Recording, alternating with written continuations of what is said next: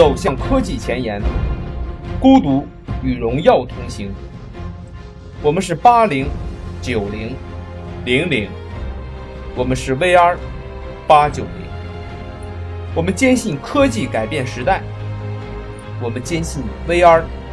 改变生活。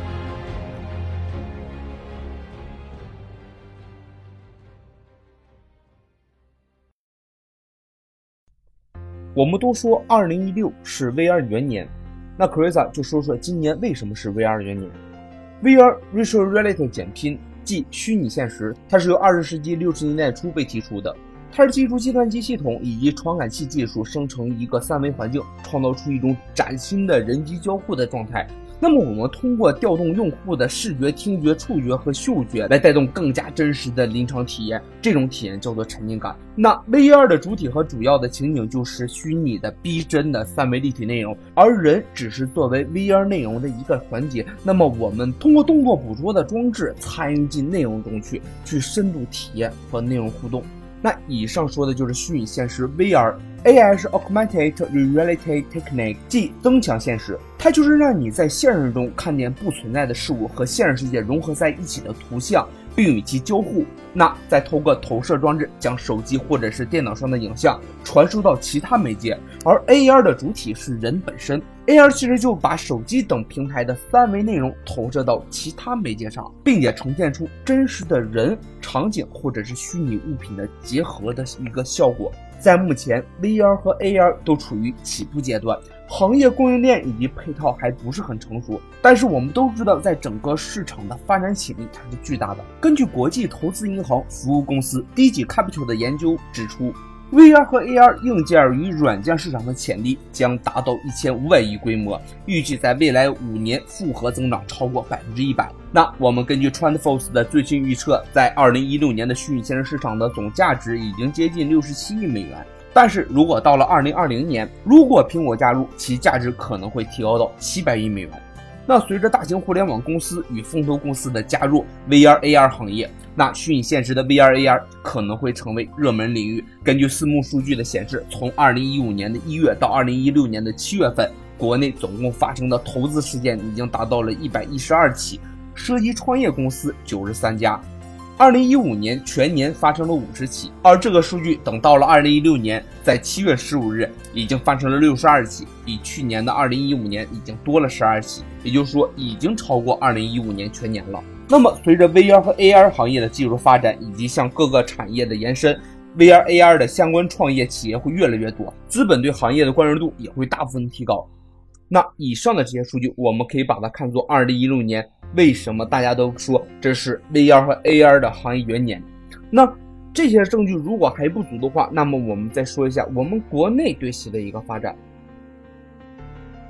在二零一六年的四月十四日，工信部发布了虚拟现实产业发展白皮书，变得更加振奋人心。此举更加奠定了二零一六年作为 VR 元年的说法。政府对于布局 VR 的热切之心，在白皮书中一表无遗。他说，虚拟现实正在处于产业的爆发的前夕，即将进入持续高速发展的窗口期。可以预见，在未来半年到一年之内，虚拟现实消费市场将迅速爆发，行业应用有望全面发展，文化内容将日趋繁荣，技术体系和产业格局也将初步形成。我国虚拟现实产业若不尽快布局，将再次陷入落后和追赶国外的局面。工信部的这份报告主要阐述了 VR 的发展、技术应用领域以及典型产品等。在政府的态度上，明确表示出 VR 是重要的信息产业。白皮书把 VR 归结到了信息产业，并强调其基础性、战略性和先导性，是经济结构的增长、促进改革的主战场。工信部电子信息司司长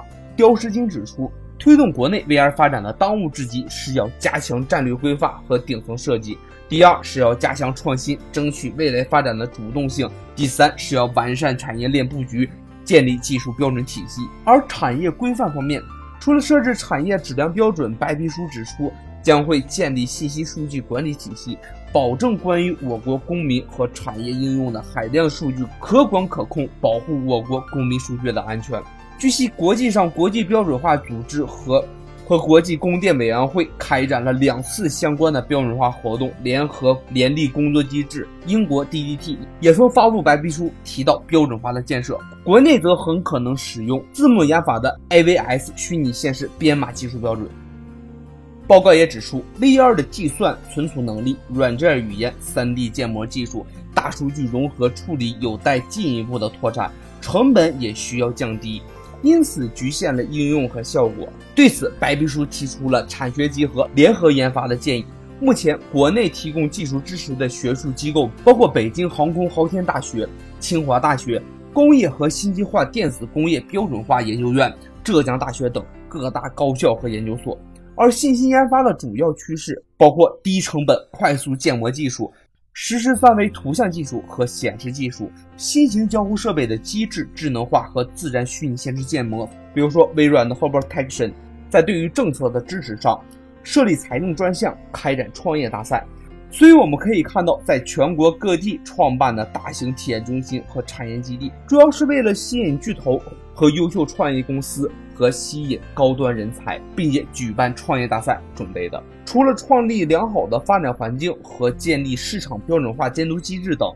白皮书上还说了一句能给 VR 创业者打鸡血的一句话，那就是通过财政专项支持虚拟产业技术产业化，引导产业做大做强。此外，政府还将推动发展互联网加人工智能虚拟现实创新大赛，为虚拟现实产业发展提供持续资源支持。除了以上这些原因以外，还有一些原因，就是在今年的时候，一些巨头公司频频刷脸，比如 Facebook 的 Oculus Rift、HTC 的 HTC Vive、三星推出的 Gear VR 以及谷歌推出的 AR 眼镜 HoloLens 等明星级的 VR 和 AR 公司频频亮相。另外，我们国内做 VR 的公司也有不少，传统硬件厂商的合作生产头显和内容，互联网厂商布局 VR 生态平台。还有大大小小的初创公司，从技术上来说，国内高性能的传感器、底层开发技术、图像拼接、播放器等领域都与国外存在较大的差距。